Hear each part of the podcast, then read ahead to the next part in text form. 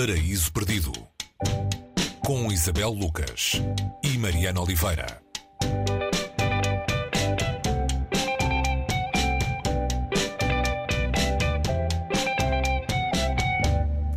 Hoje, no Paris Perdido, atravessamos o deserto sonoro da escritora mexicana a viver nos Estados Unidos, Valéria Luiselli.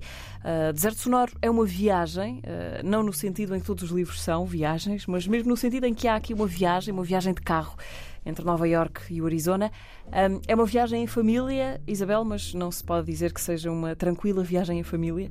Uh, o que é que se passa nesta jornada que passamos com estas quatro pessoas, os pais e dois filhos, dentro de um carro? Sim, é uma jornada de norte para sul, se assim se pode dizer, ou de, de norte para sudoeste, uma espécie de caminho uh, simbólico metafórico do que foi a conquista, a conquista americana, em que um, o, o, casal, que está a viver uma crise uh, matrimonial, uh, segue em busca de captação de sons. Ele uh, atrás, atrás das pistas dos Apalaches e do, do, seu grande ídolo, o, o, índio Jerónimo, ela atrás dos sons do mundo. Que é isto? Os sons do mundo é aquilo tudo que se pode ouvir no mundo, registar os sons do mundo, mas com um projeto um, meio secreto na, na cabeça cabeça, que é ir um, tentar perceber uh, o que é que está a passar na fronteira do México com uh, muitas das crianças migrantes uh, que ficam ali detidas.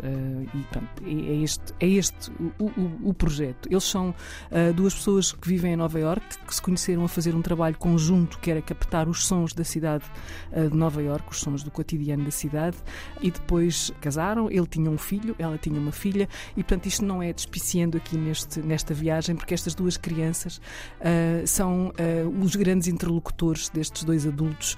Um, a quem vão pedindo explicações sobre muitas coisas e que levam muitas vezes a muitas digressões. Portanto, este é um livro, é uma viagem podemos chamar um romance de viagem, uma, uma road trip uh, à americana, não é? Mas uh, cheia de digressões, tanto em termos, em termos de, de ambientes uh, paisagísticos, é? há muitas derivas na, naquele trajeto, como também em digressões temáticas e artísticas. Portanto, nestes diálogos vai-se falar de literatura, vai-se falar de música, vai-se falar de cinema, vai-se falar de história, vai-se falar de política e tudo numa espécie de. Ela disse isto numa conversa recente que aquilo que ela tentou fazer com este romance foi captar aquilo que ela acha que os romances devem fazer, que é uma fatia da vida, uh, uma fatia uh, aqui com algumas páginas, algumas centenas de páginas da uhum. vida de, de, quatro pessoas a viajar pela América. É um livro, lá está, em viagem pelos Estados Unidos, que nunca perde de vista a questão da fronteira com o México, assunto particularmente caro a uma mexicana que se mudou para os Estados Unidos.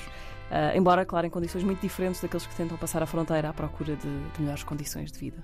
Sim, ela parte, ela parte de uma experiência pessoal para escrever este livro. Ela, como, como aliás todos os livros que ela escreveu partem de factos uh, reais concretos, alguns são ensaios, outros são, são, são romances, uh, e neste caso há, há, uma experiência que ela teve enquanto intérprete de tradução de crianças num, num, tribunal, num tribunal de menores, crianças que, que viveram esta experiência da, da migração, uh, crianças que não dominavam inglês e ela, e ela estabelecia com eles um, um, uh, esta, esta comunicação, uma comunicação estranha, não é? Porque estamos a falar de crianças uh, e, e, a função dela era tornar compreensível tanta, tanta experiência das crianças por quem está uhum. a, a representá-las no tribunal, como também um, o contrário, fazer passar às crianças aquilo que está, que está a acontecer. Ela, ela escreveu um ensaio a partir disso, em 2014, e, e a partir desse ensaio um, foi escrever este, este romance que, que, tem isso como ponto de partida. Hum, este é o terceiro romance da Valéria Luiselli, nascida em 1983, é uma jovem autora, sim. ainda podemos dizer isso.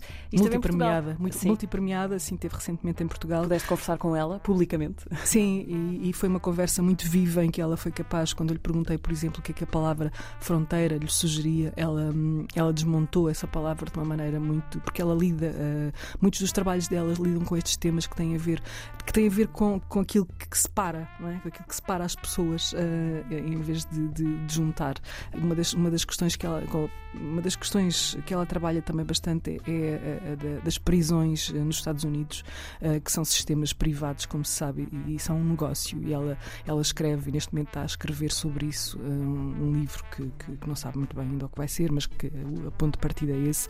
E ela fala destas experiências de uma maneira sempre muito viva, cheia de. fazendo muitas referências com a literatura, conversando muito com a literatura e, mais uma vez, também com outras questões, com outras artes. Ela também faz, trabalha muito próximo da dança, um, está a recolher uh, sons de fronteira para uma peça que está a fazer com um artista, uh, que será uma peça de 24 horas sobre uh, os sons de fronteira, com crianças a perguntarem, por exemplo, a guardas prisionais qual é o trabalho deles.